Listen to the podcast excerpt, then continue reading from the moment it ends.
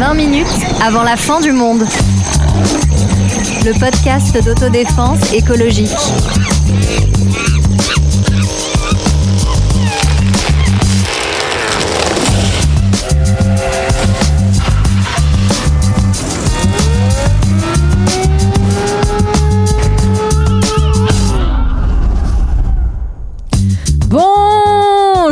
Alors nous allons commencer cet épisode par une charade. Mon premier est la trace qu'on laisse derrière soi. Mon deuxième est un gaz qui fait des bulles. Et mon tout, c'est l'estimation des gaz à effet de serre que l'on produit. Et oui, vous l'avez deviné, c'est d'empreinte carbone qu'on va vous parler aujourd'hui. Ces mots-là, on ne les prononçait jamais il n'y a pas si longtemps que ça. Ils font désormais partie de notre quotidien, souvent accompagnés, vous savez, de ce petit rictus embarrassé, pour bien montrer qu'on a conscience que oui, nos vacances à New York, le mariage de Tati Ginette à Marrakech et le tour du monde en 80 jours, bah oui, bonjour l'empreinte carbone. Alors, l'empreinte carbone, c'est quoi? Ça vient d'où et quels sont ses réseaux? Pour répondre à ces questions autour de moi, une équipe de chic et de choc. Marlène, qui a volé la calculette de son collègue prof de maths.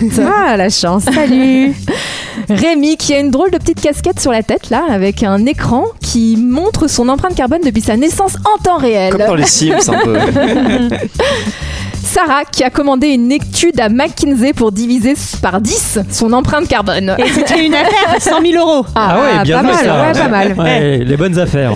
Et Antoine, mais Antoine, pourquoi tu Oui. es dans ta tenue de safari? Ah bon? Euh, ben, Je sais pas. Je... On t'a pas dit que le carbone n'était pas un animal? Ah, d'accord, ok. Parce que le buisson, ça commençait à gratter. Donc, euh, Bon, allez, je me joins à vous. Bon, en vrai, Antoine fait une thèse sur cette notion et il nous a fait promettre aujourd'hui de ne pas dire trop de conneries. On ah va oui, je, faire attention. voilà, je, Aïe, aïe, aïe. je- je ramasse les copies à la fin. Et alors c'est parti pour la première question.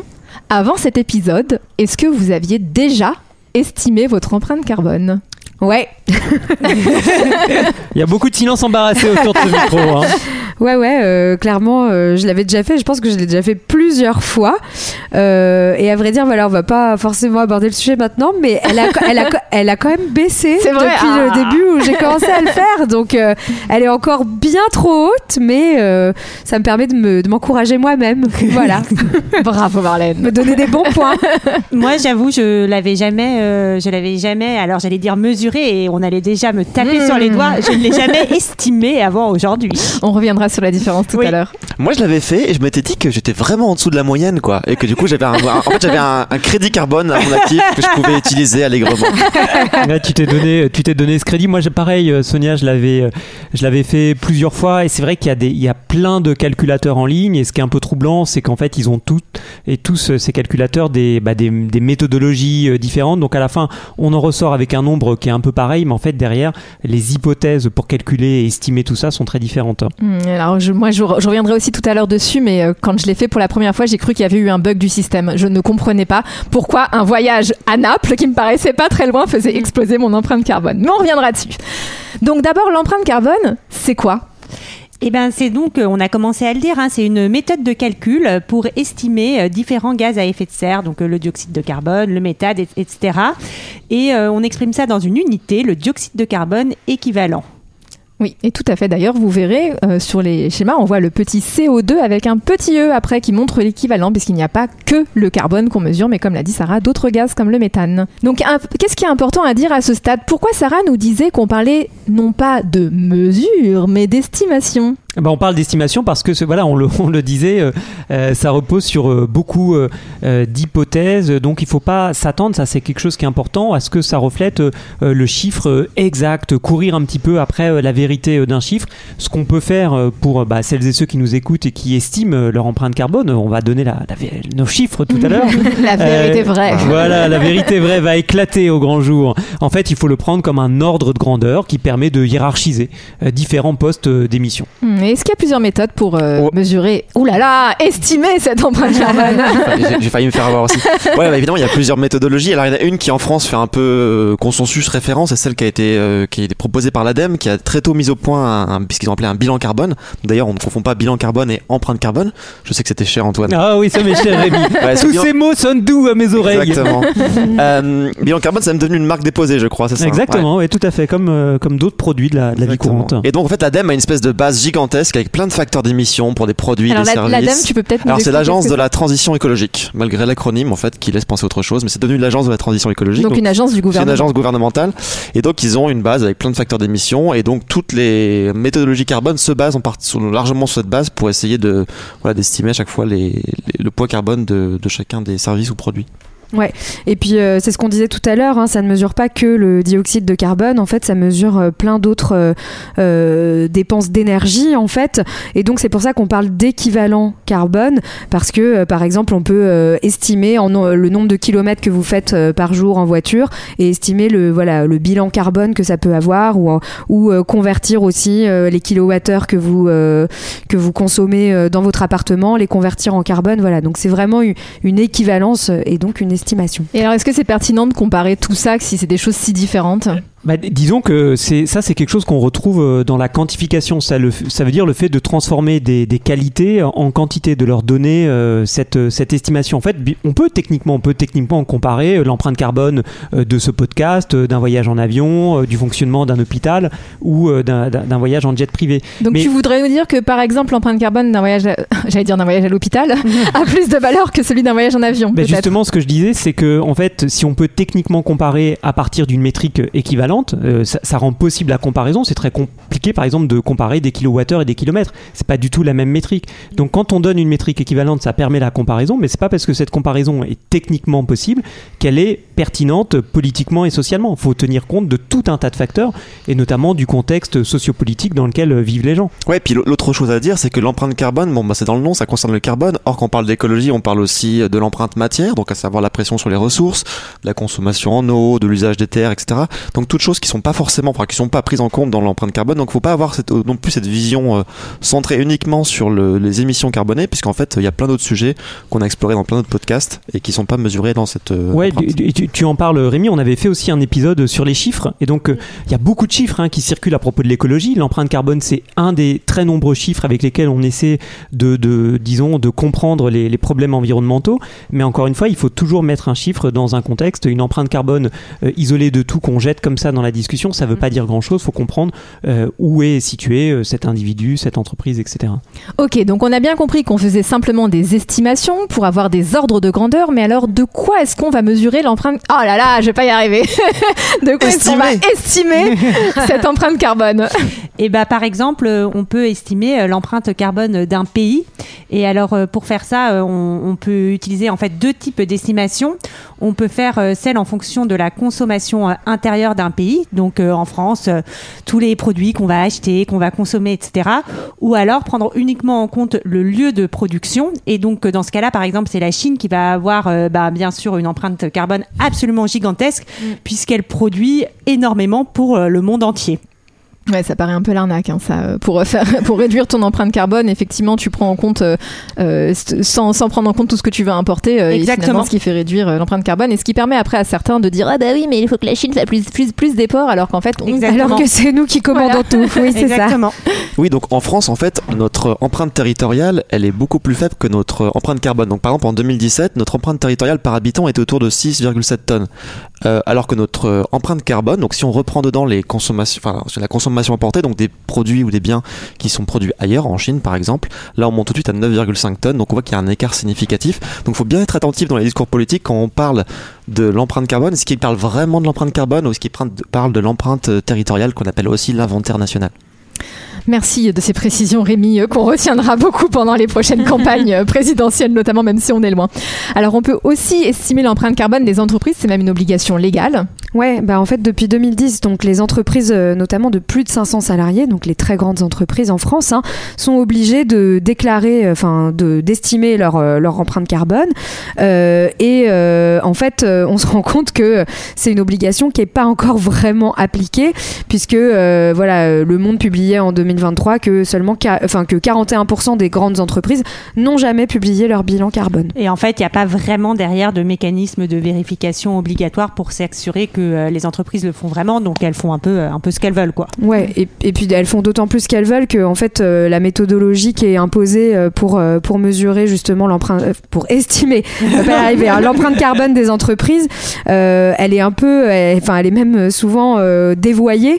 Euh, donc euh, à la, à la fin des années 1990, il y a une méthodologie qui va s'imposer, qui est le GHG protocole, qui vient du secteur privé. Donc Greenhouse Gas Protocol. voilà. Et, euh, et en fait, qui, qui divise l'empreinte carbone en trois périmètres. Donc, il y aurait d'abord les émissions produites directement par les entreprises. Donc, euh, par exemple, euh, euh, votre usine, voilà, avec sa grande cheminée et ce qui sort de sa cheminée pour, pour voilà, schématiser. Vous avez ensuite les émissions qui vont être liées aux consommations d'énergie nécessaires à fabriquer votre produit. Donc, vous fabriquez votre iPhone, vous avez besoin d'électricité pour faire tourner vos machines. Donc là, ça va alourdir encore votre bilan. Et puis enfin, et c'est ça qui pose tout le problème, ce sont les émissions que les entreprises n'émettent pas directement, mais dont elles ont la responsabilité. C'est-à-dire, bah, euh, finalement, euh, euh, je sais pas, votre iPhone à la fin, toute l'énergie que vous allez utiliser pour le brancher, le charger tous les jours, euh, pour, euh, pour, pour, pour télécharger euh, plein, de, plein de vidéos, etc. etc. Voilà. Oui, et puis co- comme caricature, t'allais- mais en gros, dire, c'est ça. Sarah, la voiture, c'est évidemment Ouais. bah, l'essence qu'on va brûler et qui, si on ne prend pas en compte le scope 3, par exemple, ne rentrerait pas en compte dans la facture de Total. Exactement. Total. Mais c'est bien ça le problème, Ouais. c'est qu'en fait, il y en a plein qui ne comptabilisent pas, enfin, il y a plein d'entreprises qui ne comptabilisent pas ce, ce périmètre-là euh, et qui estiment ne pas en être directement responsables. Ouais, d'ailleurs, quand ils disent souvent, quand, souvent quand ils disent qu'ils sont neutres en carbone, en fait, ils, ils regardent que le scope 1, scope 2, donc les deux premiers euh, secteurs qu'a évoqué Marlène. Et effectivement, ils passent sur le scope 3. Donc, faut bien faire attention. Alors, par exemple, il y a deux ans, Aramco, qui est la principale euh, compagnie pétrolière au monde, Arab- d'Arabie Saoudite, avait annoncé qu'ils étaient neutres en carbone sur leurs euh, opérations, enfin, sur l'opérationnel. Et ça, ça veut dire scope 1, scope 2. Ça veut dire qu'en fait, l'unité qui va extraire le pétrole, elle, peut-être qu'elle fonctionne localement euh, de façon neutre. Alors, ils compensent en carbone. Mais tout le pétrole cramé, bah, ça, il n'est pas compté dans ce, dans ce chiffre-là. Ouais. Donc ce scope 3, l'ADEME estime que ça représente 75% de la facture totale. Ouais. Et c'est d'ailleurs, vous en avez peut-être entendu parler, l'objet d'un contentieux actuel entre Total Energy et Greenpeace, puisque Greenpeace accuse Total de ne pas du tout euh, mesurer, estimer correctement ce fameux scope 3. Ouais, et puis euh, en plus, en fait, ça pose une autre question, euh, enfin, qu'a évoqué euh, Rémi, c'est que euh, euh, certaines entreprises donc ne vont pas compter ce dernier périmètre et en plus se disent neutres parce qu'en fait, elles vont faire des compensations euh, carbone, euh, parce que de toute façon, je veux dire, une entreprise de pétrolière, Oui. euh, elle, elle émet du carbone dans tous les cas.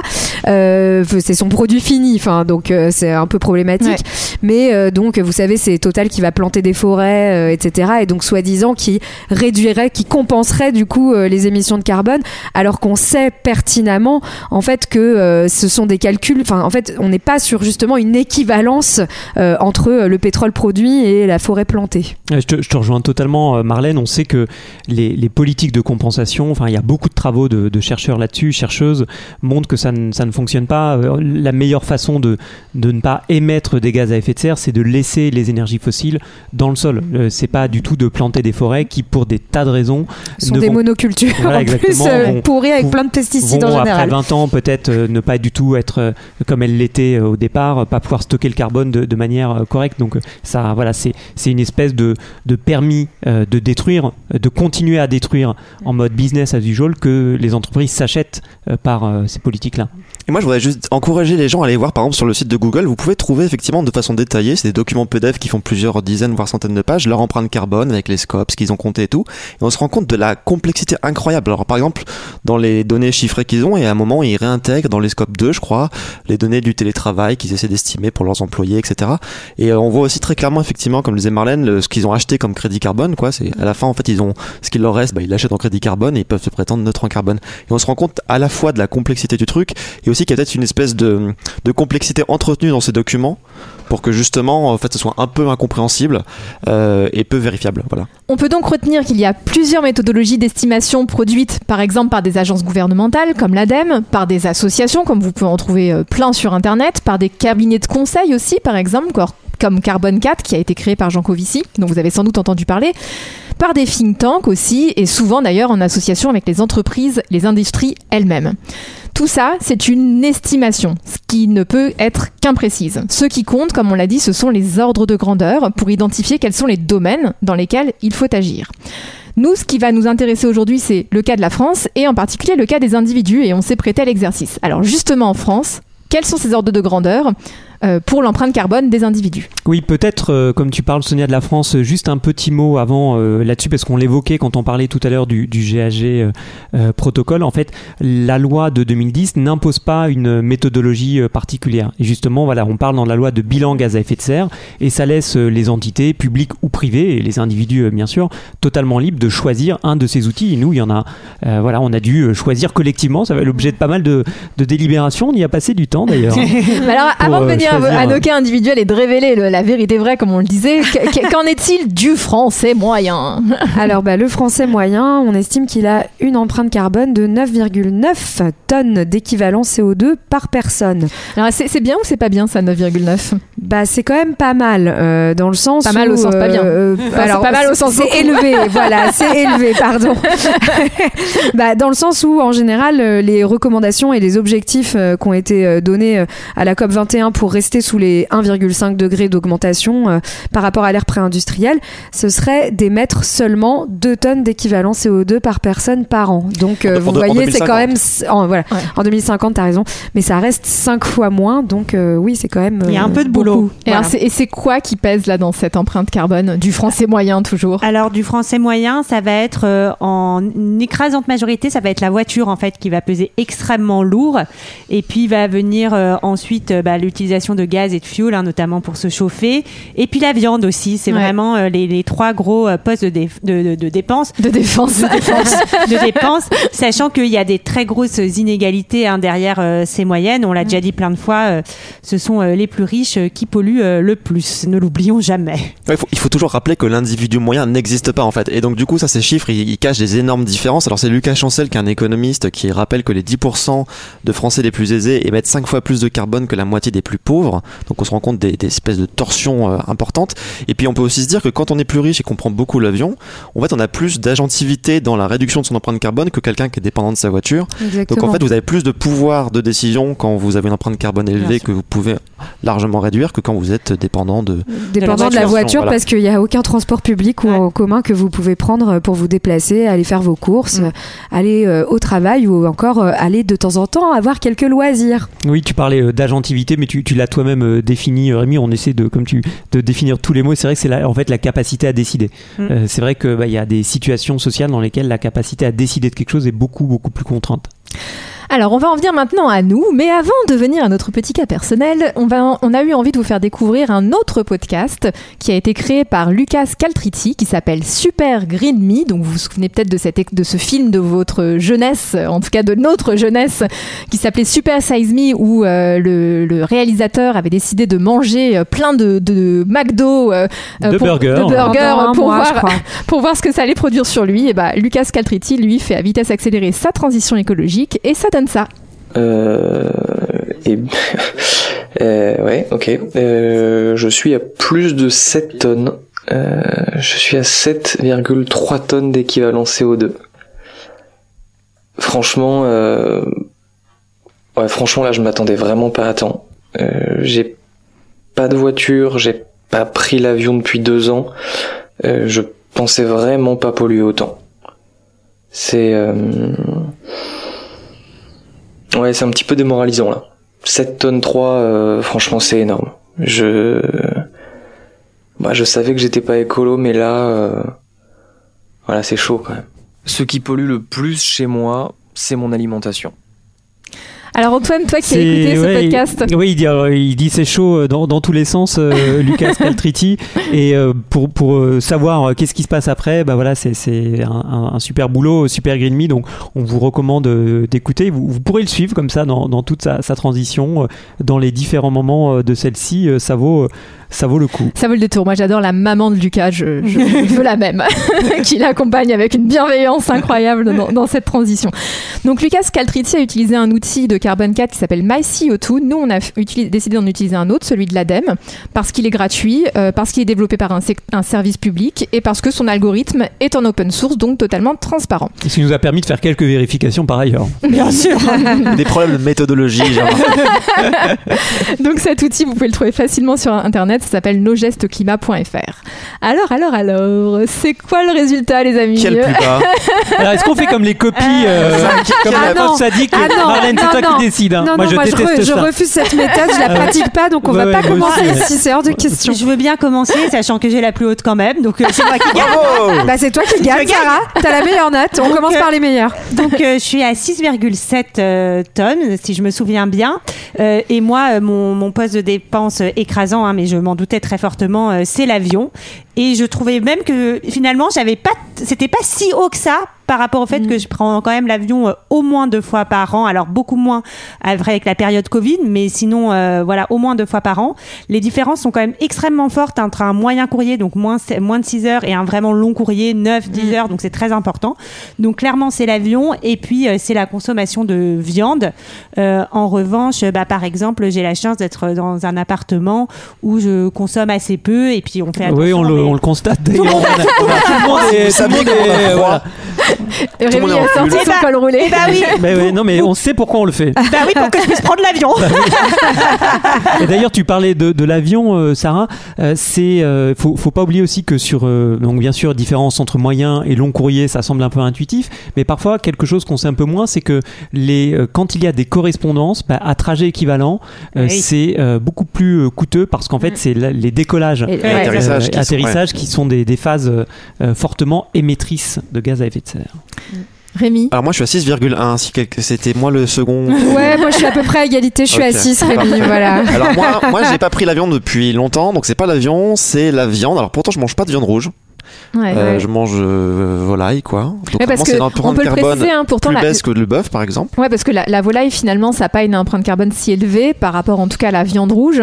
Et si la viande rouge pollue particulièrement, c'est à cause du, Du méthane et, Ouais. enfin, de- émis, émis- émis- émis, pardon, par les vaches. par le rot Par des vaches. Euh, et puis l'autre poste important, c'est le chauffage d'un appartement qui est celui que je partage avec ma compagne. Donc c'est 80 mètres carrés avec du gaz, donc en fait ça, ça chiffre assez vite. Voilà. Ouais. Ouais, après ça, moi j'étais étonnée parce que euh, j'ai aussi un appartement chauffé au gaz, mais, euh, euh, mais euh, le chiffre avait vachement baissé parce que euh, je suis que au biogaz et donc. euh, Ah, j'ai pas été jusqu'à vérifier dans le voilà. contrat. Le, ouais. Ouais, et euh, je suis à 100% biogaz, donc euh, je vous le dis, je paye très cher. voilà. Euh, donc, euh, donc on se chauffe plus beaucoup non plus, mais, euh, mais donc il y a aussi ça qui, qui peut jouer. Nous, on pouvait, on pouvait le faire dans notre appart, mais en fait, parfois, euh, il y a du chauffage collectif et on règle, on peut pas régler en fait euh, vraiment euh, le niveau de chauffage dans les dans l'immeuble dans lequel on est. Et toi, Antoine? Euh, je suis. euh, alors, tout ça, ce sont des, des ordres de, de grandeur. Il a Je- triché, hein. J'ai le chiffre sous les yeux. 38,7. Ah ouais Euh, Ah ouais, quand même. Ah oui, ça c'est parce que je, je dors dans un avion. C'est le jet, Euh, c'est le jet privé, ça. Chauffé au gaz. Euh, non, c'est c'est 3,8 tonnes euh, de CO2 équivalent. Alors dans cette empreinte-là, moi c'est l'alimentation qui occupe une part euh, importante et puis ensuite Pourtant, tu es végétarien. ouais, pourtant, mais je- bon, c'est voilà. un pourcentage euh, que. c'est c'est en pourcentage de ces 3,8 là. Il y a aussi euh, le logement et euh, le transport. Euh, Par exemple, je, je prends beaucoup le train. Alors même si voilà, c'est bien sûr moins émetteur de gaz à effet de serre que, que l'avion, bah, je me déplace quand même beaucoup en train. Alors après, je vis en ville, j'ai pas le permis, mais j'ai pas, du coup, je pourrais pas conduire même si on me mettait dans une voiture. Mais c'est surtout que je n'ai pas besoin de, Tu te de- fais peut-être conduire. de, de voiture donc ça veut dire j'ai voilà c'est- cette empreinte là c'est pas du tout le, le- Elle est un peu plus basse que vous, mais euh, je me donne pas un premier prix de, de, de vertu Mais, carbone. per- mais personne ne t'en a donné un. Voilà. Mais j'ai envie de m'en donner un. Voilà. Mais ce que je veux dire, c'est que c'est la résultante aussi d'une situation sociale, euh, voilà, qui est pas sur laquelle moi j'ai j'ai pas. toute la main. Effectivement, on peut, on peut dire qu'on est tous re- euh, relativement privilégiés dans le sens où euh, on habite tous dans des grandes villes, à Paris ou à Nantes, euh, qu'on a la- à disposition des transports en commun, donc on n'a Oui. pas de voiture individuelle parce que no- notre environnement nous le permet.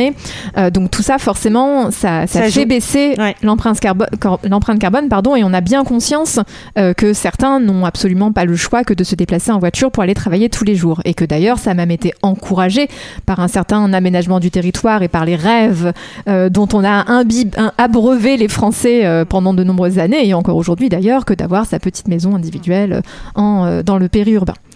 Donc pour revenir à moi, puisque je sais que vous l'attendez tous, donc bah, j'ai une empreinte carbone aussi euh, relativement basse, mais j'avoue pas aussi basse que ce que j'aurais pensé, euh, vu que honnêtement je ne vois pas ce que je peux faire de plus pour euh, la réduire encore. En tout cas à mon échelle individuelle. Donc elle est à, elle- je l'ai fait deux fois, elle était entre 3,3 et 3,7. Je pense que j'ai été euh, un peu plus rigoureuse la deuxième fois. Mais ce qui est, encore une fois, ce qui m'a intéressé dans, dans ce chiffre-là, c'est de voir que je, je ne chauffe que très très peu, je ne me déplace pas en voiture, je ne prends jamais l'avion, je suis végétarienne. Et pourtant, je suis bien au-dessus malgré tout des, des fameuses deux tonnes.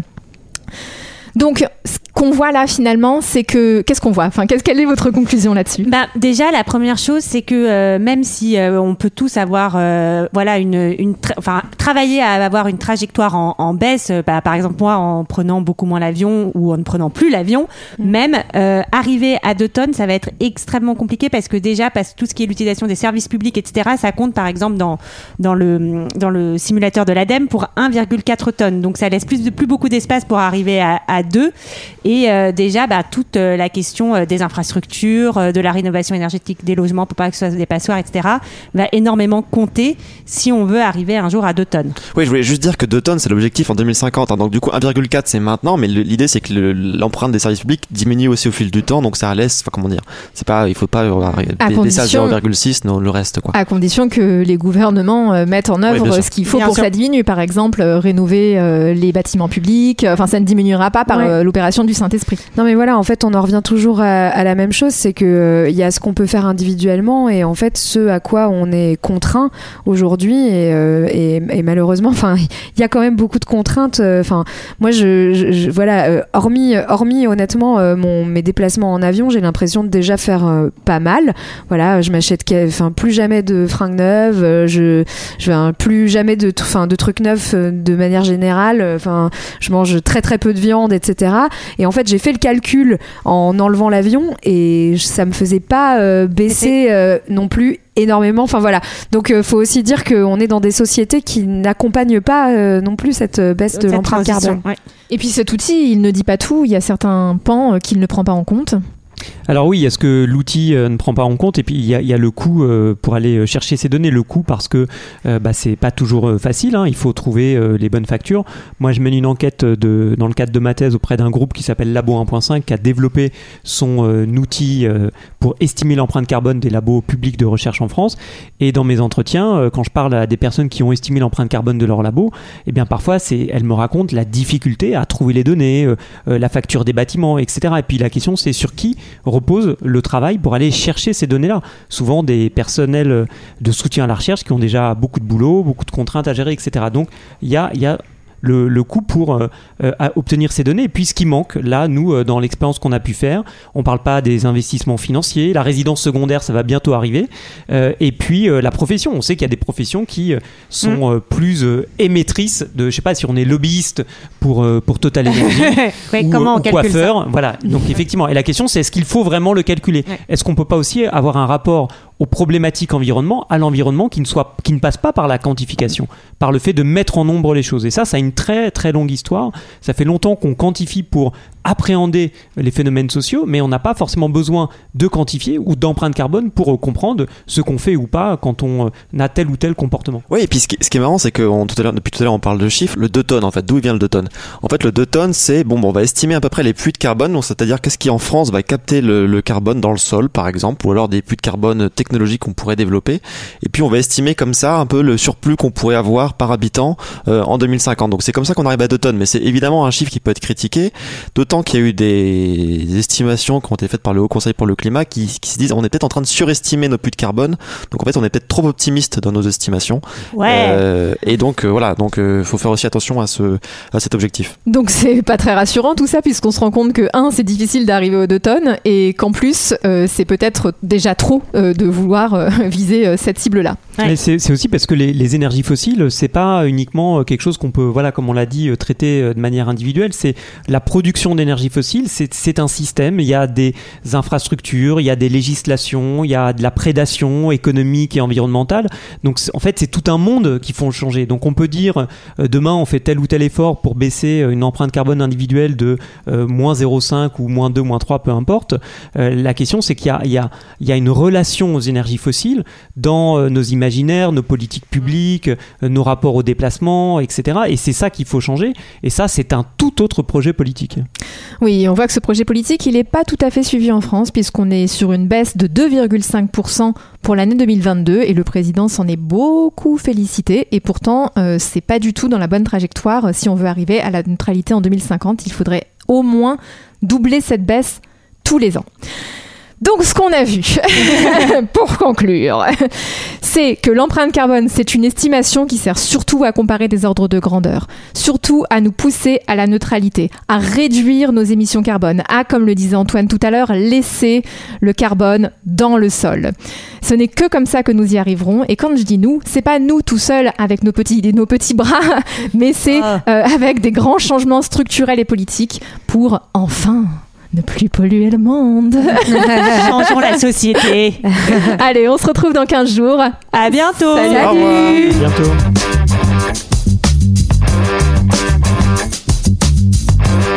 Au